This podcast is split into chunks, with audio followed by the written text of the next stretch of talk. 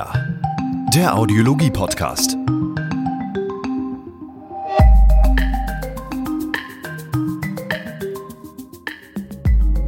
Du hörst das Prasseln der Steine an den Unterboden. Du hörst eben nur diesen wahnsinnigen Sound vom Auto. Rallyfahren fühlt sich so an, das ist ein, ein, ein Gefühl, ja, vielleicht so wie wenn du fliegen könntest. Mein Name ist Walter Röhrl, ich bin 74 Jahre alt und bin Rallye- und Rennfahrer. Herzlich willkommen zu einer neuen Episode des Signia Podcasts Hören und Technik. Mein Name ist Dennis Prasetio und äh, diese Episode steht ganz unter dem Titel Schnell und laut. Und Sie erhalten sogar in dieser Folge ein äh, Doppelgespräch, also zwei Interviews, die wir geführt haben. Zum einen mit der Rennsportlegende Walter Röhrl. Er erzählt uns etwas über sein Leben, seine Karriere und sein Streben nach Perfektion und natürlich, warum auch das Hören in der Fahrerkabine unglaublich wichtig ist. Dieses Gespräch haben wir mit unserem Kollegen Marco Küchler aus dem Marketing auf einer Tagung aufgezeichnet. Und im zweiten Teil kümmern wir uns um die Frage, wie kommuniziert man eigentlich an einer Rennstrecke, während man vielleicht quer oder, wie wir in dieser Folge lernen werden, ideal mit der Nase zur Fahrlinie rasen. Dazu haben wir einen Spezialisten bei uns, einen Hörakustiker mit einer ganz besonderen Berufung. Mehr dazu im zweiten Teil. Ich wünsche Ihnen jetzt erstmal viel Spaß mit dem ersten Gespräch mit Walter Röll. Hallo Walter Röll, herzlich willkommen. Hallo, grüß Gott. Ja.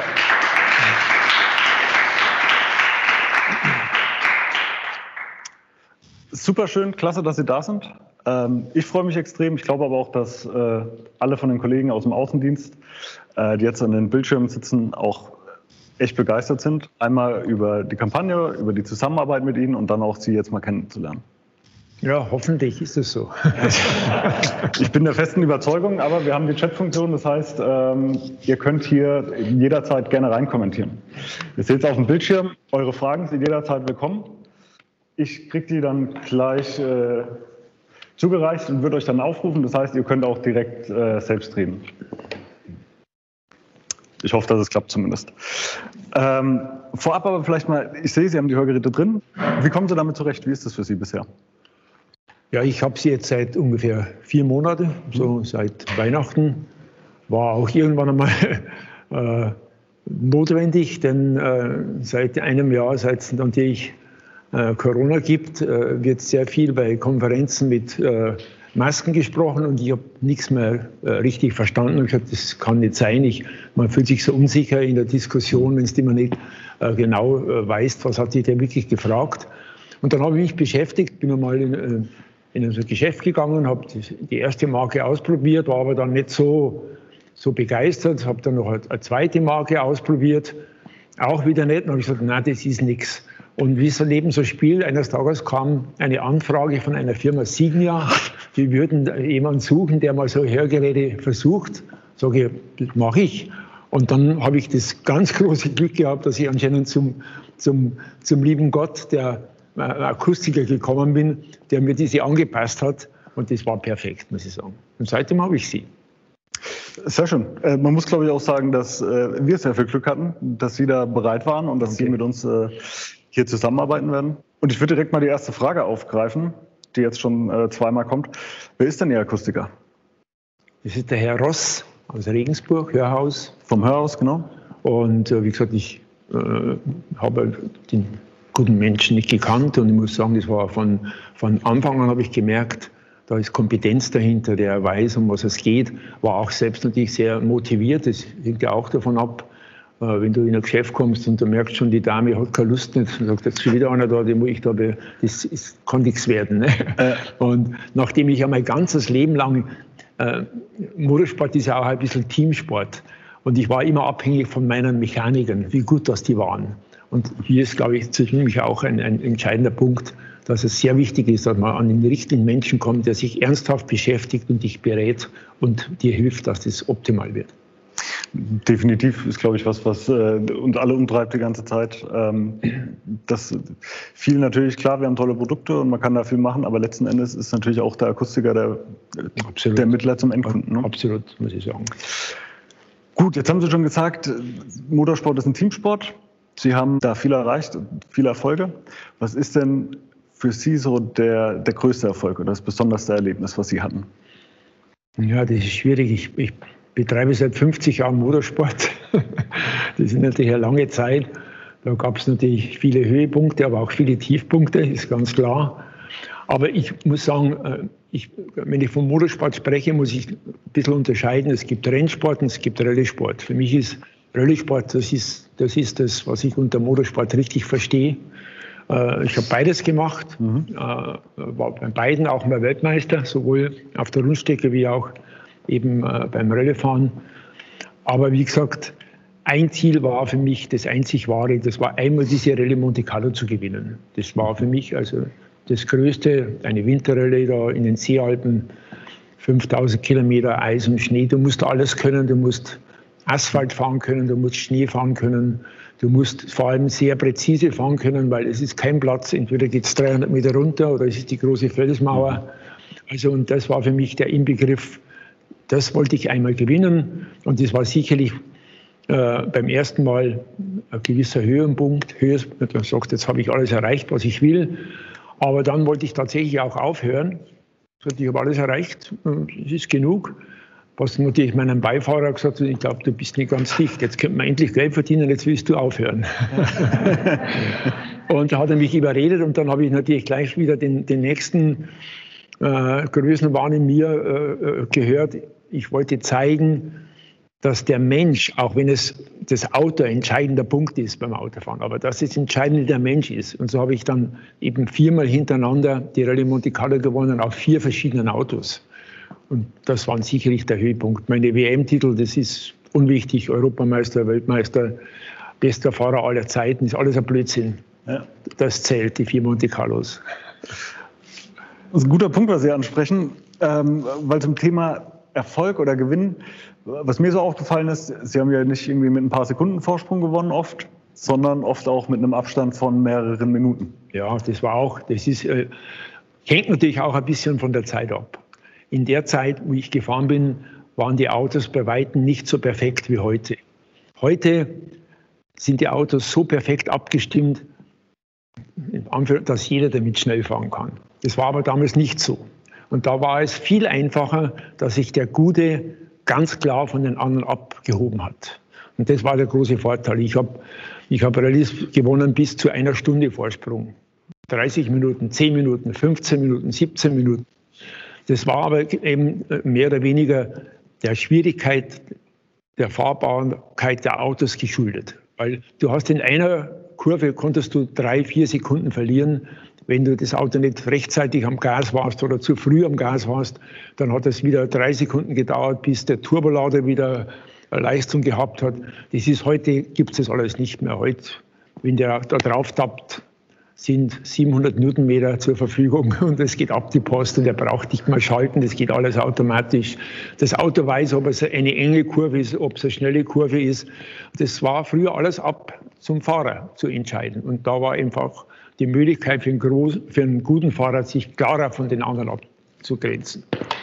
Und was war Ihr Erfolgsrezept? Was haben Ihr Erfolgsrezept war sicherlich, dass ich natürlich ein gnadenloser Perfektionsmensch bin, der einfach von einem gewissen, mein erstes Buch heißt Die Sucht nach Perfektion und dementsprechend habe ich mich vorbereitet, dementsprechend bin ich an die Sache herangegangen. Es gab für mich nichts anderes, wie zu zeigen, dass ich der Beste auf der Welt bin. Alles andere hat es nicht gegeben. Bin mit Scheuklappen durchs Leben gegangen, habe nur überlegt, was muss ich tun, dass ich noch besser wäre. Hat geklappt. Hat geklappt, ja, Gut, ich sehe schon, jetzt sind äh, einige Fragen schon von den Kollegen gekommen. Ich würde mal auf die umschwenken. Ja. Ähm, Herr Wolfgang fragt, äh, wie haben Sie sich motiviert, nach zweimal Hörgeräte ausprobieren, wo es nicht gepasst hat, doch noch ein drittes Mal? Einfach dadurch, dass ich mich äh, in der Gesellschaft etwas unwohl gefühlt habe. Das ist einfach äh, natürlich hauptsächlich äh, bedingt gewesen, dass du einfach nicht mehr den Mund ablesen konntest, weil jeder die Maske getragen hat. Und, und wenn du in einer, in einer Pressekonferenz sitzt von der Firma Porsche mit, äh, mit 20 Journalisten und der fragt dich was und du hast nicht die Hälfte verstanden, dann sagst das kann nicht sein, das macht dich unsicher. Und das hat mich motiviert. Ich muss was finden, dass ich zufrieden bin. Und das war auch der Grund, warum ich weiterhin auf der Suche war. Und beim dritten Mal hat es dann auch geklappt? Beim dritten Mal hat es geklappt, ja. Ähm, ja, uh, das ist, ich glaube, ich kenne die Antwort, ich stelle die Frage trotzdem. Ähm, der David möchte wissen, als Technikfreak, gibt es dennoch kein wirkliches Interesse an Elektromobilität bei Ihnen? ich, wenn mich das einer fragt, kann ich sagen, was gibt es für einen Grund, dass ich ein Elektroauto fahren soll? gibt keinen. Ich in der Stadt mit dem Fahrrad. Mhm. Wenn ich ins Auto steige, fahre ich am Tag 1000 Kilometer. Und Gut. außerdem möchte ich aber jetzt Hörgeräte gern das Brumm-Brumm hören.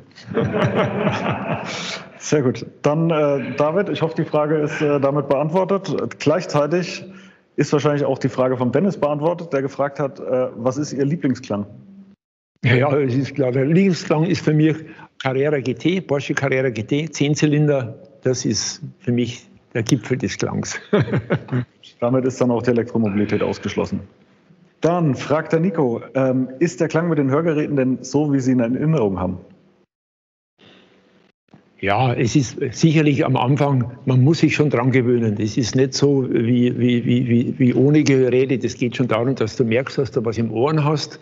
Aber das, da muss man einfach konsequent bleiben. Man muss halt die ersten drei, vier Wochen nicht aufgeben, sondern man muss das weiterhin äh, im Ohr lassen und dann irgendwann wird es zum Alltag. Inzwischen muss ich sagen, ich, sehe da keinen Unterschied. Ich wüsste nicht, was, was früher, ob der Klang besser war, glaube ich nicht. Gut. Ähm, die Franziska bzw. die Franja äh, fragt, wir haben es im Film gehört, Sie sind früher immer ohne Gehörschutz gefahren. Ähm, weshalb? Ganz einfach.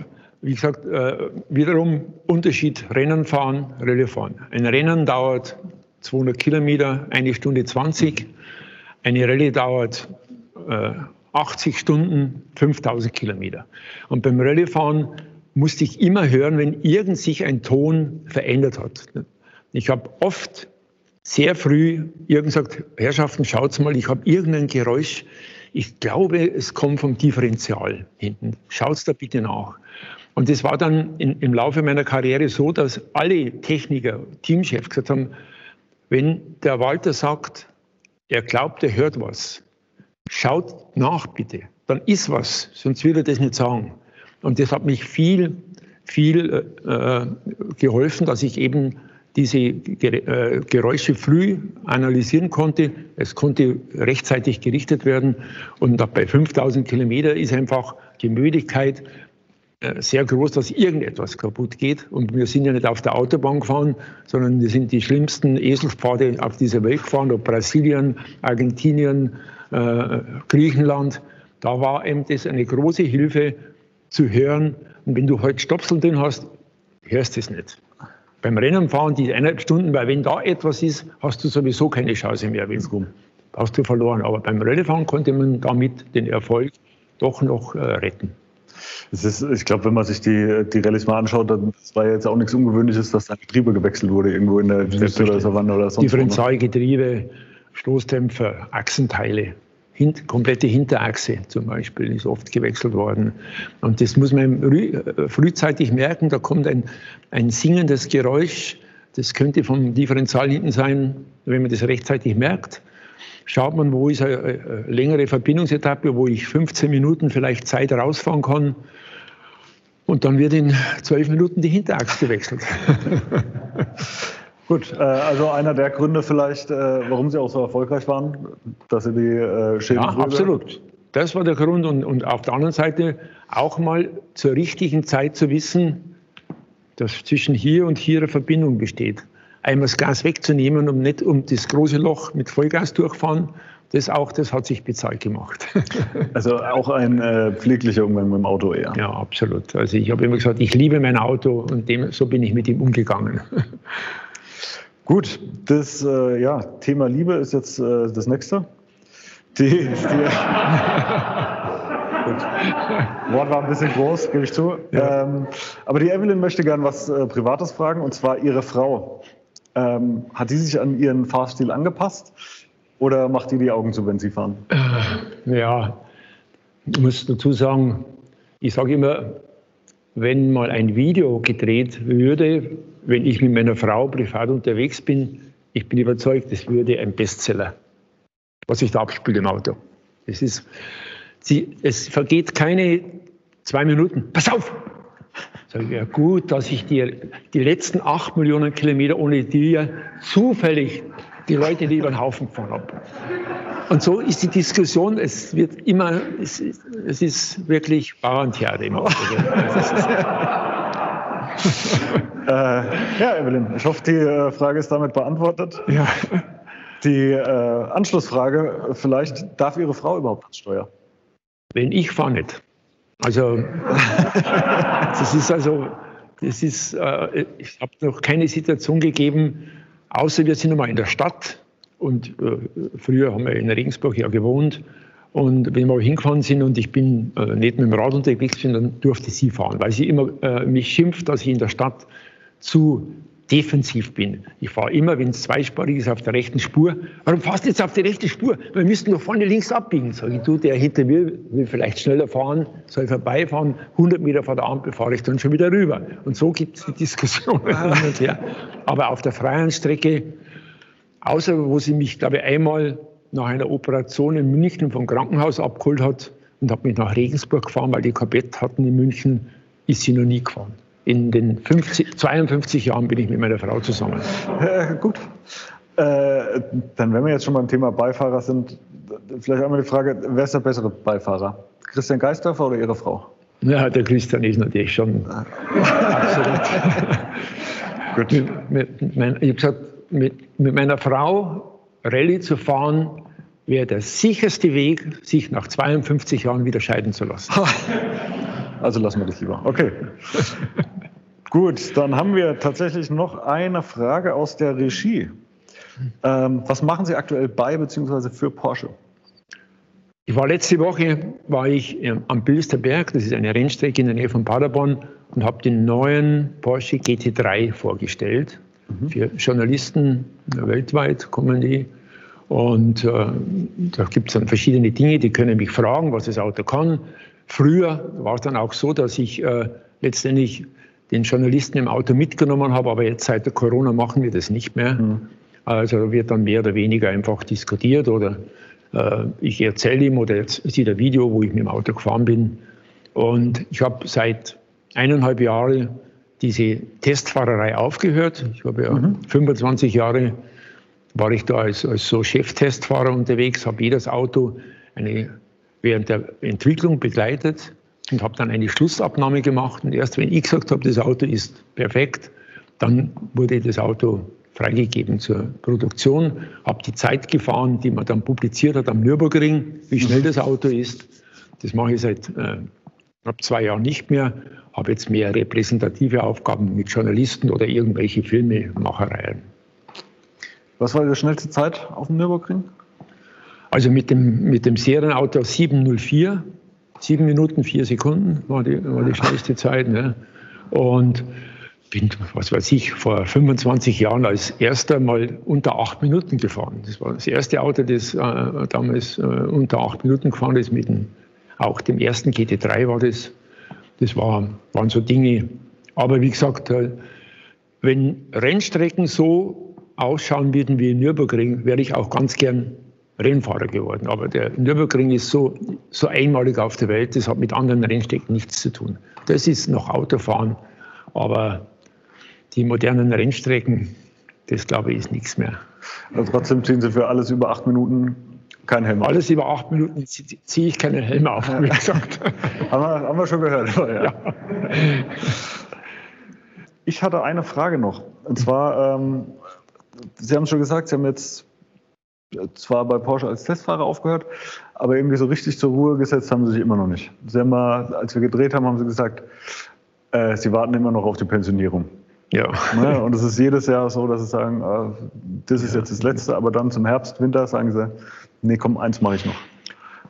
Wenn ich im Auto sitze und, und, bin auf irgendeiner äh, gesperrten Strecke, dann muss ich sagen, habe ich nach wie vor, fühle ich die, die gleiche die gleiche Lust, die gleiche Befriedigung wie früher vor 50 Jahren.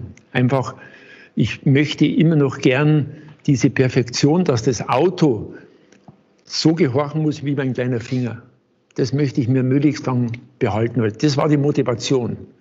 Das hat nichts mit Schnelligkeit zu tun, sondern das muss einfach genau das tun, was ich will. Das war eben die Motivation für mich. Viele gesagt, ich bin früher Skirennen gefahren und gesagt, ja, das ist ein, ein typischer Speed-Junkie. Speed macht mir eher Angst, will ich gar nicht wissen. Wenn ich äh, mit einem Rennauto unterwegs war und habe den Ingenieur gefragt, sag ich, du, ich fahre da hinten im sechsten mit 9,7, wie schnell ist denn das? 297. Oh, um Gottes Willen, so schnell. Das, das interessiert mich nicht. Sondern ich will, was ich mache, muss perfekt sein. Sie fahren auch eigentlich ungern quer um die Kurve, oder? Eben, das muss sauber sein, es muss vorwärts gehen, nicht quer. Es schaut zwar gut aus, die Leute jubeln, aber. Auch wir hatten Spaß dran beim Dreh, aber aus Rennfahrersicht okay. Ja. Oh, ich glaube, die Frage vom Alex ist noch äh, interessant. Ich bin mal gespannt, ob Sie da eine eindeutige Antwort drauf haben. Was ja. ist denn das beste Auto, was Sie je gefahren sind? Oh, schwierig. Also ich glaube, dass es meistens sage, ist das Auto, was ich gerade fahre. Das ist das modernste Auto. Und ich bin der Meinung, für mich ist zurzeit das beste Auto auf der Welt, was es gibt. Für mich ist ein Porsche Turbo S Carrera. Das ist das beste Auto. Das war der, den wir im Film gesehen haben. 650 PS, Vierrad, fährt wunderbar, sparsam. Wir sind jetzt hierher gefahren, wir haben mal aufgepasst, mit 9,8 Liter, mit 650 PS. Das habe ich vor 40 Jahren mit dem Käfer mit 30 PS gebraucht. Also das ist super. Der war auch nicht so aerodynamisch, ne? Ja, genau, stimmt. Okay, und noch eine Frage vom Fred. In welches Auto würden Sie niemals einsteigen? Es gibt im Prinzip keine schlechten Autos mehr. Die Autos sind alle inzwischen gut. Aber wie gesagt, äh, es gibt einfach gewisse Marken, die ich mir nie kaufen würde. Also es, da gibt es auch, ich weiß nicht, sind so äh, Erfahrungswerte. Ich bin ein Gewichtsfanatiker und bin ein Mensch, der mehr auf Selbstverantwortung baut. Ich brauche keinen Panzer nicht, sondern ich es selber auf mich auf. Da sind wir da ja schon beim Thema Automarken. Ich meine, das ist äh, wahrscheinlich allen klar. Ja. Dem es vorher nicht klar war, dem ist jetzt klar geworden, Sie sind ein großer Porsche-Fan. Aber natürlich, ich bin in meiner Karriere natürlich mehrere Marken gefahren und, und ich habe zu jeder Marke, die kann man nicht mehr aus, aus dem Hirn streichen, weil ich mit jedem Erfolg hatte und mit jedem tolle Erfahrungen gemacht habe. Also es gibt mehrere gute Autos. Es ist nicht nur Porsche. Es ist halt einfach, Porsche war halt äh, schon mein Kindheitstraum äh, geprägt durch meinen Bruder, der Porsche gefahren ist. Und, äh, und ich bin nach wie vor der Meinung, dass es ein, ein, ein absolutes Top-Auto ist. Aber ich bin, ich bin Fiat gefahren, wo, wo, wo jeder gesagt hat, Fiat, Fehler in allen Teilen. Ich habe wunderbare Erinnerungen an, an die Marke. Ich war das erste Mal mhm. Weltmeister, das war hervorragend bin Opel gefahren, ich bin Audi gefahren. Das sind alles Marken, wo ich sage, da habe ich äh, nach wie vor alle Begeisterung dafür, dass ich so ein Auto auch fahren würde. Wenn ich mir heute kein Porsche nicht mehr leisten könnte, gibt es genug andere, die ich gern fahren würde. Lancia sind Sie, glaube ich, auch mal Lancia bin ich auch gefahren. Ja. Leider gibt es die Marke nicht mehr. Ist eine Schande, dass man so eine Marke sterben lässt. Ne? War von, von den Wettbewerbsautos einer meiner Lieblingsautos, der Lancia 037, ein leichtes mhm. Auto, perfekt, wunderbar, der war ein, ein Traumauto. Habe ich zwar damals, als ich unterschrieben habe, haben meine Freunde gesagt, ja spinnst du, das Auto ist doch so gefährlich, wenn du da einen Unfall hast. Sag ich, ich habe nicht vor, dass ich einen Unfall habe. Ich habe auch keinen gehabt. Hat auch geklappt, ne? Hat geklappt, ja. Oh, das ist eine gute Frage. Mhm. Tatsächlich. Die Frau gefragt, was regt Sie im Straßenverkehr in Bezug auf andere Verkehrsteilnehmer am meisten auf? Also meistens ist es schon mal gut, aber jetzt gesagt vieles. am meisten, im Prinzip äh, leide ich ein bisschen unter den LKWs, die inzwischen auf der Straße mhm. sind. Und damit auch bedingt mit meinen Mitbürgern, dass keiner mehr einen LKW überholt und der dann mit 80 hinter dem LKW nachfahrt und du kommst wieder, du fährst fünf, sechs Kilometer mal auf der Landstraße wunderbar schön dahin, plötzlich siehst du vorne einen LKW und wieder fünf so Schnarcher hinten dran. Und das macht mich schon, da gibt es nur ein Rezept. 650 PS. Schauen und vorbei. Das ist Aha, okay. Das ja, das äh, Rezept habe ich leider nicht, aber äh, vielleicht kommt es noch. Ja, okay. Gut, ich glaube, wir haben alle eure Fragen äh, damit soweit behandelt. Falls es noch eine gibt, jetzt hier schreien. Ansonsten hätte ich noch eine letzte. Das hatten Sie, als wir da waren zum Drehen, haben Sie erzählt, dass es regelmäßig vorkommt, dass Fans bei Ihnen äh, vor der Haustür stehen, und mal klingeln oder ja. auch mal Leute anrufen und sagen, ey, ich habe einen Porsche, aber ich bin selbst 1,95 groß und habe Probleme, den Sitz einzustellen, da ich ja. richtig reinpasse. Ja. Dann sagen Sie, komm vorbei, kein Problem. Äh, mach mal. So Leute scheu ich als junger Mensch war, äh, bin ich heute genau das Gegenteil. Ich, es gibt nichts, was ich ablehne, wenn jemand kommt. Wenn ich jemandem Gefallen tun kann, mache ich das gern belastet mich auch nicht, weil viele sagen, geht dir das nicht am Keks. Natürlich äh, ist es äh, nicht so lustig für meine Frau, dass am Tag äh, oft 17, 18 verschiedene Leute vor der Haustür stehen und wollen was. Und dann höflich wie ich bin, sage ich, ja, gehen Sie halt schnell rein, ich, ich suche mal ein Autogramm und, und, und setzen Sie einer schnell her. Und er sagt, bei uns geht es zu wie im Wirtshaus. Gell? Das ist ja so. Aber, aber wie gesagt, auf der anderen Seite bin ich überzeugt, äh, dass es natürlich auch der Grund ist, warum ich nach 30 Jahren nicht mehr aktiv sein noch in, in, in, in, den Köpfen der Leute bin, weil sie sagen, das ist ein normaler Mensch, zu dem kannst du hingehen, der haut da nicht die Tür vor der Nase zu, sondern der ist wie halt, wie man sich erwartet von einem normalen Menschen und, und das gibt mir auch immer wieder die Kraft, dass ich das weitermache. Also ich sage, es gibt natürlich schon auch Leute, wo ich merke, ja, der kommt und dann zwei Tage später sehe ich das Modellauto im Internet, wo er verkauft, mhm. weil ich es unterschrieben habe. Aber es gibt, die Mehrzahl sind Leute, wo ich merke, der steht draußen und sagt, darf ich noch schnell ein Handyfoto machen? Und dann steht er von mir so. So zittert er vor lauter Aufregung. Und dann sage ich, wenn es den Menschen einen Gefallen tust, in der heutigen Zeit, für mich ist es kein Aufwand und der ist glücklich. Und das motiviert mich, das zu tun. Ganz einfach. Absolut. Gut, dann wäre es das an dem Punkt äh, für uns. Vielen Dank, dass Sie da waren. Gern geschehen. Äh, vielen Dank, dass Sie. Äh, danke, danke, danke. Ich hoffe, Ihnen hat das Gespräch mit äh, Walter Röll genauso viel Freude bereitet wie uns. Es ist eine unglaublich interessante Person und äh, wir kommen jetzt zum zweiten Teil und wir wollen uns jetzt um die Frage kümmern, wenn man jetzt auf so einer solchen Rennstrecke oder Rallye-Strecke sich auffällt, wie kommuniziert man eigentlich mit seinem Rennstall? Welche Hörtechniken kommen zum Einsatz und äh, wo erhält man sowas überhaupt? Darüber sprechen wir heute mit einem Spezialisten für das Thema Kommunikation im Rennsport und zwar den Geschäftsführer der Firma Race Hearing, Herrn Thomas Frei-Aldenhofen. Dieses Gespräch haben wir über Teams aufgezeichnet und äh, auch hier erhalten wir sehr viele Einblicke und ähm, ja, Einsichten über mal einen ganz anderen Bereich der Branche Hören und Technik. Auch hier wünsche ich Ihnen viel Freude beim Hören.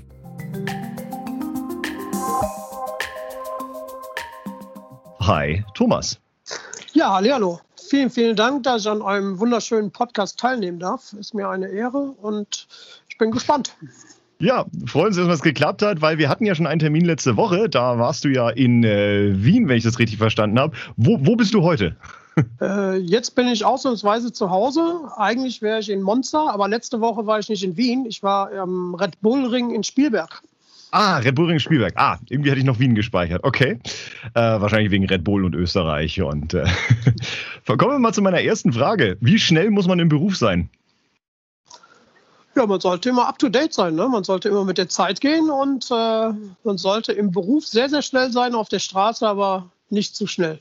Wie kommt es denn überhaupt zu dieser Geschäftsidee? Hol uns doch nochmal ab. Wer bist du? Was machst du? Ja, also ich bin gelernter Hörgerätakustiker, mittlerweile Hörgerätakustikermeister und ähm, eigentlich haben mich die Rennfahrer selber dazu gebracht. Irgendwann in jungen Jahren war ich äh, in einer Filiale in Bonn und wurde besucht von zwei Porsche-Werksfahrern. Und die fragten mich, ob es möglich wäre, ihre Lautsprecher in maßgefertigte Ohrstücke einzubauen. Äh, ich konnte mir darunter nichts vorstellen. Und ähm, ja, dann wurde das realisiert. Dann wurden immer mehr Porsche-Werksfahrer versorgt. Das führte dann dazu, dass die Firma auch Toyota Formel 1 versorgt hat. Und so hatte ich dann meine ersten Fußspuren im Motorsport und konnte einfach nicht mehr davon lassen. Einen, den ich gerade vergessen habe mit äh, vorzustellen, der auch mit bei uns ist. Und äh, soweit ich das ja jetzt verstanden habe, seid ihr auch schon seit längerem miteinander bekannt. Auch hier bei uns im Podcast audiologischer äh, äh Trainer und Leiter der Audiologie äh, und äh, Training für Signia Deutschland, Sascha Haag bei uns. Hi Sascha. Hi Dennis. Wie lange kennt ihr euch schon? Den Thomas, den kenne ich schon äh, tatsächlich, äh, seitdem ich in die Lehre gegangen bin.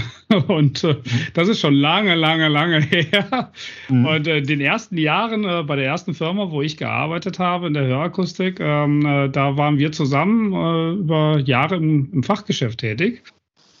Und du bist jetzt weiter in der Hörakustik geblieben, Sascha, und der, der Thomas auch, aber tatsächlich eher in, an die Rennpiste gegangen. Ähm, wie kommt man dann dazu, sich selbstständig zu machen und vor allem, äh, wie funktioniert so ein Business Case? Also woran merkt man, hey, das ist eine Nische, da kann ich rein und da bin ich gebraucht und das, da, das funktioniert? Also ganz ehrlich gesagt muss ich da ähm, meinem ehemaligen Chef danken, das ist Andreas Perscheid. Der hat erkannt, ähm, dass ich ein guter Hörgeräteakustiker war, aber mhm. die Administration überhaupt nicht meine Welt war ich habe es gehasst, für die Krankenkassen sämtliche Sachen auszufüllen. Und er kam dann irgendwann und sagte, hör mal, mit deinem Motorsport, das ist doch alles super. Das ist genau deine Welt. Und deswegen bin ich Andreas Perschert heute noch dankbar, dass ich diesen Schritt gewagt habe. Weil ohne ihn äh, würde ich heute mit Sicherheit noch im Geschäft stehen und genauso arbeiten wie ja, die ersten Jahre meines Lebens. Ja, ja. Und wie sieht der Arbeitsalltag jetzt heute aus? Wie kann ich mir das jetzt vorstellen? Was genau machst du? Also ich bin äh, europaweit auf den Rennstrecken mit meinem Wohnmobil direkt im Fahrerlager. Und in dieses Wohnmobil kommen dann die Rennfahrer hinein, lassen sich mhm. die Ohrabdrücke nehmen. Und ähm, dann fräse ich diese Ohrstücke und baue auch spezielle Lautsprecher in diese Ohrstücke hinein, sodass dann der Rennfahrer die optimale Kommunikation genießen kann von der Boxenmauer. Also er bekommt dann sämtliche Anweisungen und kann die dann auch äh, Ast reinhören. Quasi alles aber noch am gleichen Tag, richtig? In der Regel äh, sollte das ungefähr so anderthalb Stunden dauern. Da wäre ich quasi wieder den Bogen zu meiner Eingangsfrage. Wie schnell muss man im Beruf sein? Also Leute kommen rein, die Rennfahrer kommen rein, Abformung und dann geht es gleich los, Rolling und an den Fräser und anderthalb Stunden später können die Leute es schon wieder mitnehmen. Ja, genau. Genau. Wow. Und vor allen Dingen ist der Vorteil, wenn mal, wir wissen ja alle, wie empfindlich der ein oder andere Mensch sein kann im Bereich des Ohres, wenn mal irgendwelche Probleme sein können, äh, sollten, können wir diese auch direkt wieder vor Ort auch beheben.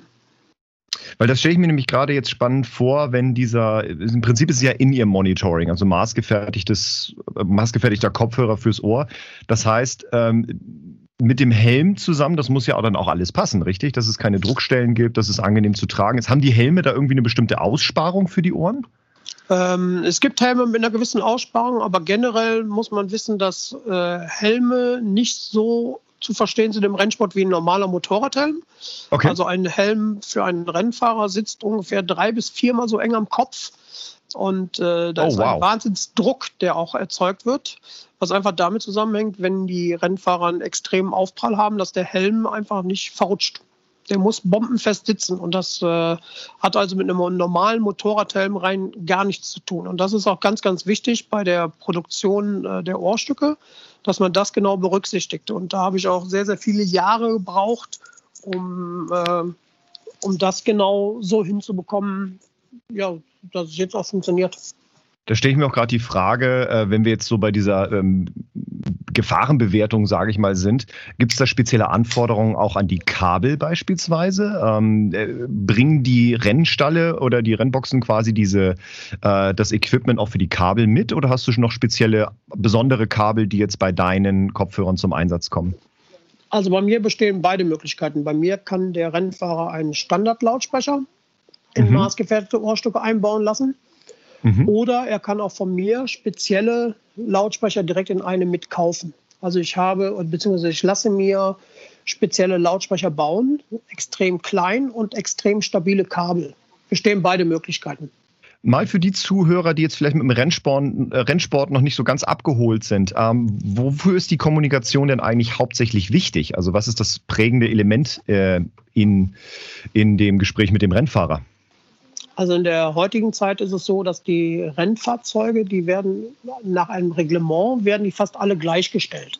Das heißt, die Unterschiede, wie das früher mal gewesen ist zwischen den Rennfahrzeugen, ist heute nicht mehr gegeben. Heute sind fast alle Rennfahrzeuge, die in einer Klasse starten, gleich schnell.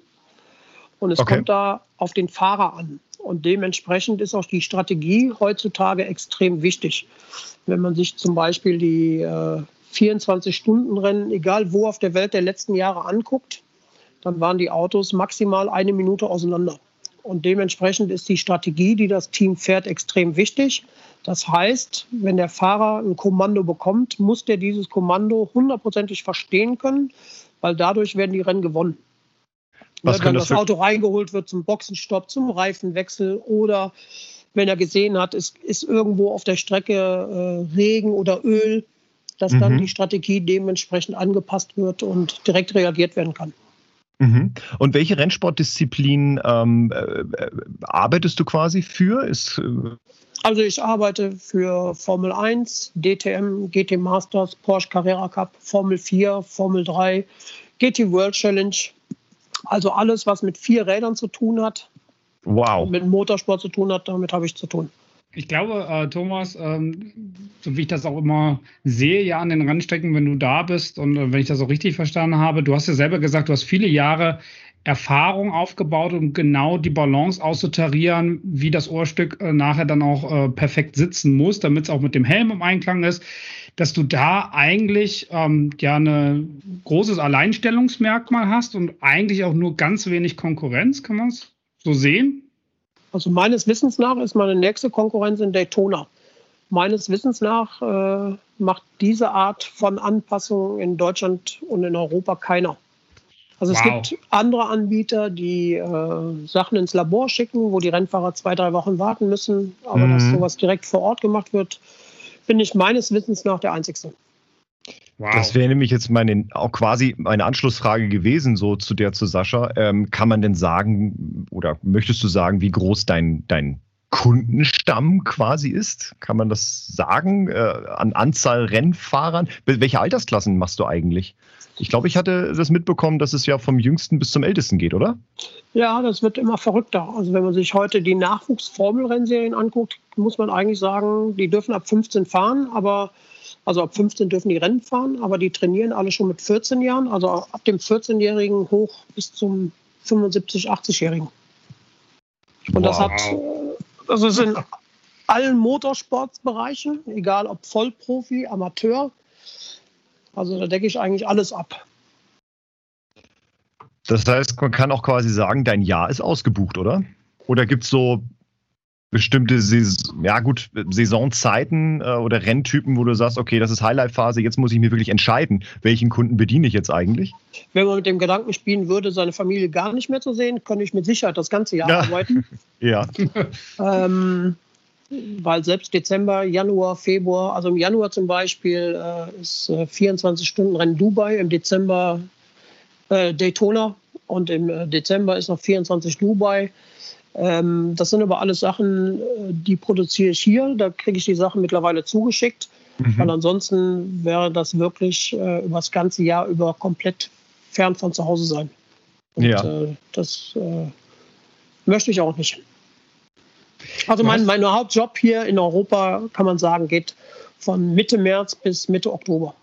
Thomas, nochmal auf dein Erfahrungslevel äh, ähm, zu sprechen zu kommen, auch für diejenigen, die vielleicht dir zuhören und sagen, boah, das ist ja ein total interessantes Feld ähm, äh, und äh, vielleicht kann ich mich da ja auch irgendwie positionieren. Ich weiß, du hast schon mit vielen Hörakustikern getestet, äh, diese versucht einzustellen oder diese auch mal äh, dann an der Rennstrecke live mit dir im, im Tandem laufen zu lassen. Mit den wenigsten hat es allerdings geklappt, weil es doch eine gewisse Fertigkeit voraussetzt, die man mitbringen muss und die man wirklich nur über die Jahre der Erfahrung sich antrainieren kann.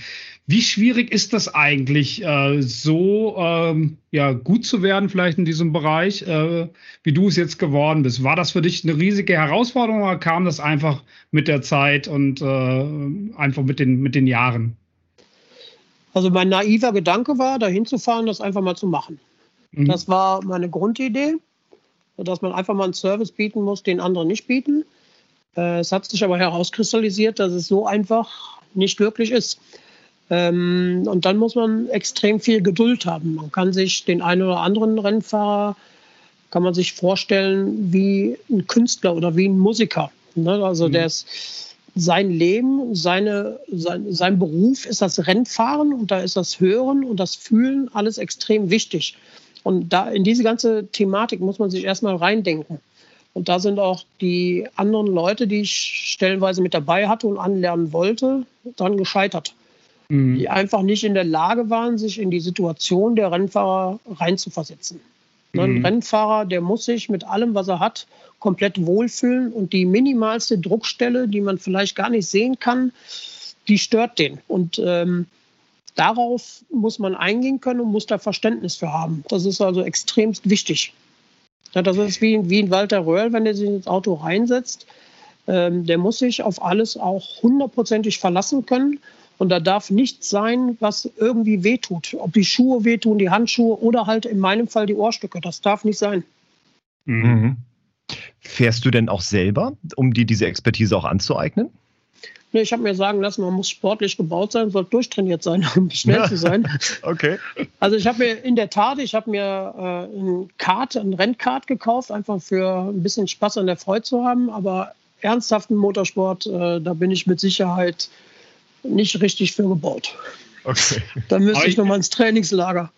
Aber ich glaube, man kann auch Motorsport leben, ohne äh, selbst äh, hinterm äh, Lenkrad zu sein. Das machen ja die Mechaniker beispielsweise genauso. Äh, da fahren ja auch die wenigsten Selbstrennen, sondern denen geht es dann mehr ums Detail. Und ich glaube, das ist auch das, was Walter Röhrl ja so auszeichnet, dieser Perfektionismus in dem, was man tut, in Verbindung mit dem Sport ähm, ist, glaube ich, das Entscheidende. Und da ist es vielleicht nicht zwingend notwendig, dass man wirklich dann derjenige ist, der das Lenkrad steuert, sondern eben es kommt auf viele andere Facetten an, wo man dann eben auch diesen Perfektionsgrad erreichen kann. Hundertprozentig. Ja. Hundertprozentig. Und gerade auf dem Weg zur Perfektion steht man ja trotzdem immer wieder Herausforderungen gegenüber. Wie sieht denn dein Alltag in Bezug auf Herausforderungen aus? Was sind Zeiten oder Momente, bei denen du wirklich sagst, jetzt hier volle Konzentration, jetzt muss ich wirklich jetzt werde ich gefordert? Also volle Konzentration besteht äh, ab dem Zeitpunkt, wo ich mein Wohnmobil im Fahrerlager abgestellt habe. Weil die mhm. Problematik ist, selbst wenn man im Vorfeld Zeiten abgesprochen hat, gerade die Profi-Rennfahrer, die können sich oftmals nicht an ihre Termine halten durch mhm. Medien oder noch eine erweiterte Teambesprechung. Und äh, man muss wirklich von Anfang bis Ende, wenn man auf der Rennstrecke ist, äh, hundertprozentig konzentriert sein. Was war Weil jederzeit, jederzeit könnte jemand halt zu mir kommen, ne, wo ich dann halt auch dann direkt anfangen muss zu arbeiten. Was war denn dein einprägsamstes Erlebnis? Mein einprägsamstes Erlebnis. Also eigentlich kann man sagen Corona. Corona war sehr einprägsam, weil da ist einem letztes Jahr erstmal wieder bewusst geworden, was man überhaupt für einen Beruf hat. Äh, mhm. Man hat lange Zeit nichts machen können, nichts machen dürfen. Und da ist einem nochmal bewusst geworden, was man eigentlich für einen schönen Beruf hat. Man hat einen tollen Job mit einem ganz, ganz tollen Umfeld, mit ganz, ganz tollen Menschen. Und ähm, das wurde für einen schon selbstverständlich. Man hat das mhm. gar nicht mehr gesehen. Ne? Und äh, das ist einem eigentlich letztes Jahr nochmal so bewusst geworden. Klar gibt es auch noch so, so Einzelaktionen mit dem einen oder anderen Rennfahrer, wo man sich freut. Also die letzten Jahre waren immer immer bei den Siegerautos immer irgendwelche Menschen dabei oder Fahrer dabei, die auch meine Ohrstöcke hatten. Und das freut einen natürlich dann auch besonders. Ich wollte nochmal ähm, zurück auf den Alltag äh, zu sprechen kommen äh, von, von Thomas. Ähm, 24-Stunden-Rennen hattest du ja vorhin schon angesprochen. Ähm, es gibt ja auch äh, deutlich längere Rennserien und, und Rennserien, die auch über das ganze Wochenende gehen. Bist du eigentlich da auch äh, wie die Boxencrew in so einer Art Emergency-Modus. Also wenn dann irgendwie live beim Boxenstopp äh, mal was äh, festgestellt wird, dass du dann quasi gerufen wirst, äh, beziehungsweise äh, dann bei Wunstin vielleicht auch sich gerade äh, gewechselt wird, dass dann derjenige, der jetzt ein, zwei Stunden nur Zeit hat, dann auch eine Reparatur sofort von dir bekommt? Oder ist das wirklich alles vor so einem Rennen und mit Rennstart ist dein Job getan und dann ist, dann ist Ende? Nee, also wenn die Teams Probleme haben, ist also auch schon vorgekommen, dass ich dann also beim Boxenstopp mit dabei sein musste. Ach, und dann auch im Auto dann auch geguckt habe, wo das Problem liegt, ob es vielleicht nur ein Stecker ist, der sich gelöst hat oder mhm. ob es eventuell auch ein Lautsprecher ist, der ausgefallen ist. Ähm, ne, also das mache ich schon. Also wenn die Teams dann sagen, komm mal bitte mit rüber, der Fahrer kommt jetzt rein, dann äh, komme ich da auch mit zu. Siehst du einen Wandel ähm, jetzt fürs Thema Rennsport in Bezug jetzt auf äh, E-Fahrzeuge? Soweit ich das ja weiß, gibt es ja eben jetzt auch die Formula E. Und äh, wie siehst du diese Entwicklung auf Akkutechnologie, wie wir sie ja nicht nur für Hörsysteme haben, sondern ja eben auch für Fahrzeuge? Wie siehst du da diesen Wandel gerade? Und macht das vor allem auch etwas ähm, jetzt für deine Arbeit? Für meine Arbeit ist es nur mehr Arbeit, weil ich auch einen großen Teil der Formel E ausgestattet habe von mhm. Fahrern. Ähm, ich persönlich sehe den Bereich recht kritisch, wenn ich sehe, mit welchem Aufwand diese Formel E betrieben wird, auch mit welchem energetischen Aufwand die betrieben wird, äh, weiß ich nicht, ob das wirklich so viel mit Umweltschonung zu tun hat. Mhm. Das sehe ich also mehr als kritisch. Äh, viel interessanter finde ich persönlich äh, dann so Rennserien wie den Porsche Carrera Supercup, die im äh, Rahmenprogramm der Formel 1 fahren und die fahren dieses Jahr zum allerersten Mal mit vollsynthetischen Kraftstoffen. Mhm. Das halte ich für deutlich sinnvoller und diese Formel E, wie gesagt, wenn ich sehe, wie die Energie gewonnen wird, um die Autos zu laden, dann stelle ich in Frage, ob das so der richtige Weg ist. Mhm. Also der Wandel, der steht quasi noch aus hier. Ja. Ja. Kann man das so sagen? Das okay. kann man so sagen, ja. Aber natürlich, da die ganze Politik in Europa ja darauf pocht, ist abzusehen, dass es irgendwann in diese Richtung gehen wird. Mhm. Ne? Wie das ja. tatsächlich der Fall sein wird, muss man sehen. Die Problematik sehe ich da drin, dass die ganzen Rennstrecken in Europa darauf nicht ausgelegt sind. Also ich wüsste nicht, dass es irgendeine Rennstrecke gibt, die in der Lage wäre, vier oder fünf verschiedene Rennserien, die nur mit E-Motoren fahren, wüsste ich nicht, wie sie das schaffen sollen, die energetisch zu versorgen. Mhm. Achso, du meinst jetzt Thema Ladesäulen äh, bzw. Lademöglichkeiten oder braucht die Strecke noch irgendwelche besonderen Anforderungen? Ja, die Strecke weiß ich noch nicht mal. Ich mhm. gehe mal davon aus, dass äh, wenn so ein Fahrzeug in Brand gerät, müssen die mit Sicherheit auch noch irgendwelche Zusatzgeräte haben. Ne? Weil wenn man ja. Straßenfahrzeuge sieht, die in Brand geraten, die müssen ja auch in irgendwelche Wassercontainer. Mhm. Da sind die Rennstrecken mit Sicherheit auch noch nicht drauf ausgelegt. Ja. Aber wie gesagt, das, äh, irgendwann wird es in diese Richtung gehen.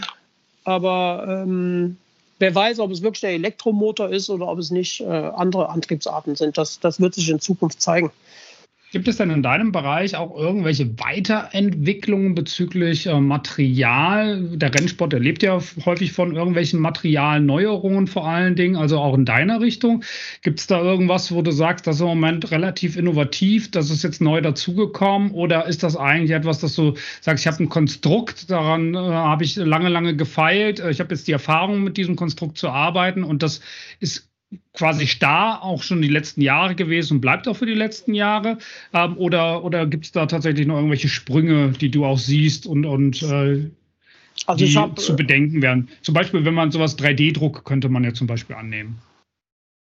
3D-Druck äh, wird mit Sicherheit irgendwann auch mal die Möglichkeit bestehen, dass man das macht.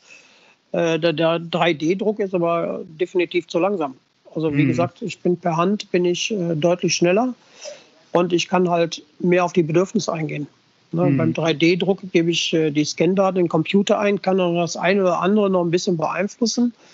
Aber der Mensch ist halt auch extrem wichtig. Ne? Und deswegen momentan bin ich der Meinung, ist die, die Handarbeit in diesem Bereich noch äh, extrem wichtig und auch schneller.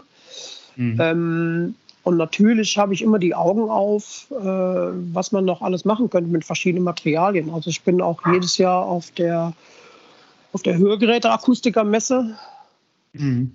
und äh, schaue da natürlich auch immer, was da für Möglichkeiten bestehen. Oder auch wenn ich mal im Ausland bin und äh, sehe da irgendwelche ähnlichen Produkte, gucke ich auch immer, ob da irgendwelche Neuerungen sind. Also ich bin mhm. nicht festgefahren in dem und äh, bin immer der Meinung, dass wenn neue Sachen auf den Markt kommen, die gut sind, warum soll man das nicht äh, probieren? Mhm. Mit welchen Materialien arbeitest du denn? Tja, Das ist eine gute Frage. Ist, ne? Da hast du jetzt den Koch nach dem Rezept gefragt. Okay, okay, gut. Dann wäre so die Frage gewesen tatsächlich, ob da. Also es ist Okay. auf jeden Fall, es ist auf jeden Fall äh, ein Silikon, mit dem ich arbeite. Okay. So viel, so Okay. viel kann ich Aber- auf jeden Fall verraten. Okay, das, wär, das wär, hätten wir eigentlich schon gereicht als Antwort. Ob das eher, Ja. eher hartes Material ist, eher Silikon. Okay, okay. Naja, also hartes. Material, hartes Mhm. Material, da sehe ich eigentlich von ab. Mhm. Es gibt auch ähm, Mitbewerber, die im Labor fertigen lassen, die reine Gehörgangsformen nehmen. Da hat es in Mhm. der Vergangenheit auch schon schwere Unfälle gegeben. Also ich mache es schon seitdem ich angefangen habe, mache ich nur reine Concha-Formen. Mhm. Aber es gibt leider Kollegen, die der Meinung sind, die kleinen wären besser, weil weniger Auflagekraft. Und da gab es auf dem Nürburgring vor drei Jahren einen ganz, ganz schweren Unfall, einen Seiteneinschlag, wo dann auch äh, ja, das äh, kleine Ohrstückchen durchs Trommelfell durchgeflogen ist. Ja, Und das ist Das das, heißt- was ich schon seit Anfang an gesagt habe, dass die Fliehkräfte so groß sind und die Aufprallkräfte, mhm. ne, das ist Mhm. dann ja umso Ja. kleiner die Oberfläche, umso mehr wird es zum Geschoss, ne? Das kann man Genau. ja quasi, kann man quasi so festhalten. Oh wow. Ja. Ja. Ja. Ähm, was würdest du denn sagen? Welches ist denn äh, so deine, deine Lieblingsdisziplin jetzt hier bei den vorhin aufgezählten Rennsportarten? Hast du da eine, wo du sagst, ah, da freue ich mich wieder drauf, wenn das wieder losgeht? Oder Also ich muss ehrlich sagen, also ich schaue sehr, sehr gerne den Langstreckenpokal. Also Nürburgring Langstreckenserie, NLS heißt sie jetzt. Ich schaue die GT Masters sehr, sehr gerne. Gucke auch den Carrera Cup, den Super Cup äh, sehr, sehr gerne. TCR schaue ich sehr gerne. Und äh, ja, Formel 4 ist auch sehr, sehr interessant, wenn man mit diesen jungen Menschen zu tun hat, weil es ist schon erstaunlich, also Formel 4, Formel 3 und sowas, ist schon erstaunlich, wie viele Menschen man dann davon auch später dann in der Formel 1 immer wieder sieht. Und da hat man natürlich auch so einen gewissen Punkt, wo man sagt, da ist man schon recht stolz drauf, wenn man diese Jungs dann von klein auf begleitet hat. ja. Gibt es denn irgendwelche Namen, bei denen du sagen kannst, das ist der bekannteste Rennstall oder die bekannteste Person, die ich bisher mal äh, mitgearbeitet habe, quasi ein, eine, ein Headset für gemacht habe? Also es ist sehr, sehr gefährlich darüber zu, oder was heißt gefährlich? Es ist sehr, sehr schwierig darüber zu sprechen. Allein der Mhm. Name Formel 1 ist schon geschützt. Ja, Und die okay. ganzen Jungs haben heutzutage alle Werbeverträge. Also ich Mhm. habe aber aktuell habe ich in der Formel 1 äh, sieben Fahrer, Mhm. Okay. Wow. ähm, den man nennen darf, ist Stroll. Mhm. Du musst es Klingt aber auch nicht, Thomas. Du musst es auch nicht. aber okay, Ja, das aber tatsächlich, es reicht ja schon, also wenn wenn man man schon mal Namen- weiß. Wenn man die warmen Namen weglässt, ist es auf jeden Fall besser, weil die Ja. sind mittlerweile alle vertraglich so fest, das ist äh, echt Ja. Nee, Mhm. können wir rausschneiden, aber wenn wir schon mal wissen, hey, das sind sieben Leute aus der Formel 1, dann wissen wir schon mal, wow, okay, ein paar Leu Leute von den Jungs da, die da äh, auf die Strecke brettern, die haben maßgefertigte Gehörschutz von Race Hearing. Wow. Ja, Wir hatten schon mal Thomas Abschussspritze im Ohr. ja, genau. ja, das hatten die. Ja. Die waren also alle dann auch schon bei mir im Wohnmobil oder bei mir zu Hause. Blick in die Zukunft. Wie siehst du weitere Entwicklung für das, was du machst und äh, auch für diese, ähm, für die Branche? Also für die Ähm, Hörakustik beispielsweise. Also für die Hörgroß äh, Hörgeräteakustik sehe ich im Moment sehr, sehr gute Chancen. Ähm, man sollte aus Fehlern lernen, die in den letzten 15 Jahren gemacht worden sind. Also die Betriebe, die stehen geblieben sind, die werden wir auch nicht mehr lange auf dem Markt sehen. Das sind die, die auch geschluckt werden. Aber die innovativen Hörgeräteakustiker bin ich von überzeugt, dass der Markt noch weiterhin wachsen wird. Hm. In meinem Bereich sehe ich die, ja, im Moment, ja, man muss die Wahlen abwarten. Ne? Also, wenn wir, wenn wir im September angenommen in den Bereich der Grünen gehen, sehe ich in meinem Bereich natürlich Riesenprobleme.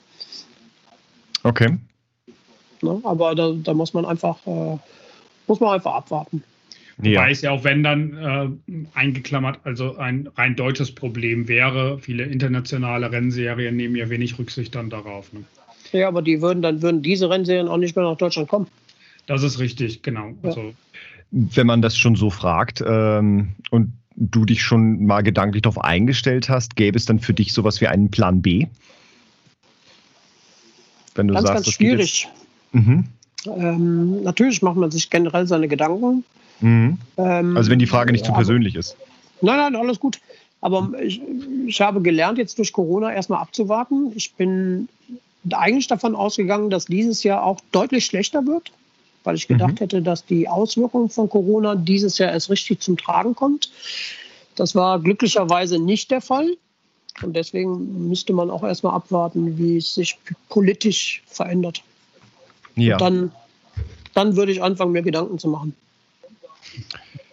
Ja, aber trotzdem spannend, spannendes Feld, in dem du dich auffällst. Und äh, von daher wünschen wir natürlich äh, alles Gute und natürlich viel, viel Erfolg weiterhin, so lange wie möglich. Und es ist wirklich, ja, immer wieder interessant, was für spannende Gesprächspartner wir hier reinbekommen. Von daher, Sascha, auch vielen Dank äh, für deine Empfehlung für deinen Freund Thomas, der uns mal einen ganz anderen Aspekt äh, aus der Hörakustik heute mal so ein bisschen was zu erzählt. Und wie wir schon äh, ähm, heute erfahren durften, ein, zwei bekannte Formel 1-Rennfahrer sind auch dabei, die auf deine Arbeit, Thomas, ja, zurückgreifen. Unglaublich spannend. Ähm, ich, wir würden tatsächlich langsam zum Ausklang des Gespräches kommen, ähm, aber natürlich gibt es auch für dich die Möglichkeit, wie bei vielen unserer Gästen, einen weiteren Gesprächspartner für unser Format hier zu nominieren. Wen würdest, könntest du dir denn vorstellen oder gibt es ein Thema, bei dem du sagst, dazu würde ich gerne mal mehr erfahren aus dem Bereich Hören und Technik? Gibt es da jemanden oder hast du ein, ein, ein Themenfeld, was dich interessieren würde hier für uns? Nö, hätte ich. Also gerade eben kam ja die Frage, wie ich über die Zukunft der Hörgeräteakustik nachdenke. Und da kenne ich jemanden, der ist da sehr, sehr innovativ, der schult da auch sehr, sehr gut und äh, ist in meinen Augen da auch einer der besten Leute auf dem Markt. Kenne ich auch schon seit Jahren. Mhm. Und ähm, ich würde euch gerne mal den Arne Israel ans Herz legen. Mhm. Den Arne Israel. Okay. Ja. Sehr spannend. Haben wir gerade mal notiert dann schauen wir mal, ob wir ihn hier für unser Format hier reinbekommen. Ja. Genau. Arne, falls du zuhörst, wir haben dich jetzt auf dem Zettel. ja, von daher vielen, vielen Dank, Thomas, für deine Zeit. Vielen, vielen Dank für deine Einsichten, für dieses kurzweilige Gespräch zum Thema ja, Race Hearing, zu der Kommunikation im, Sport, Rennsport entsprechend. Und äh, ja, immer faszinierend, was für Gesprächspartner hier wir hereinbekommen. Sollten auch Genau. genau. Also Thomas, ich würde dir auch nochmal sagen, vielen Dank. Äh, war wirklich spannend und äh, ein, zwei Sachen habe ich heute auch nochmal neu mitgenommen. Insofern, es macht immer wieder Spaß und es ist mir eine Freude, sich mit dir zu unterhalten. Ja, ich danke euch. Vielen, vielen Dank, dass ihr mir die Chance gegeben habt. Und ich finde euer Format echt äh, cool. Macht danke. weiter so. Vielen, vielen Dank. Dann bleibt gesund und meine Herren, äh, einen schönen Resttag noch und schon mal Blick aufs Wochenende. Ein schönes, warmes, sonniges Wochenende. Ja. Ich doch. Dankeschön. Also, bis dahin. Ciao, ciao. Tschüss.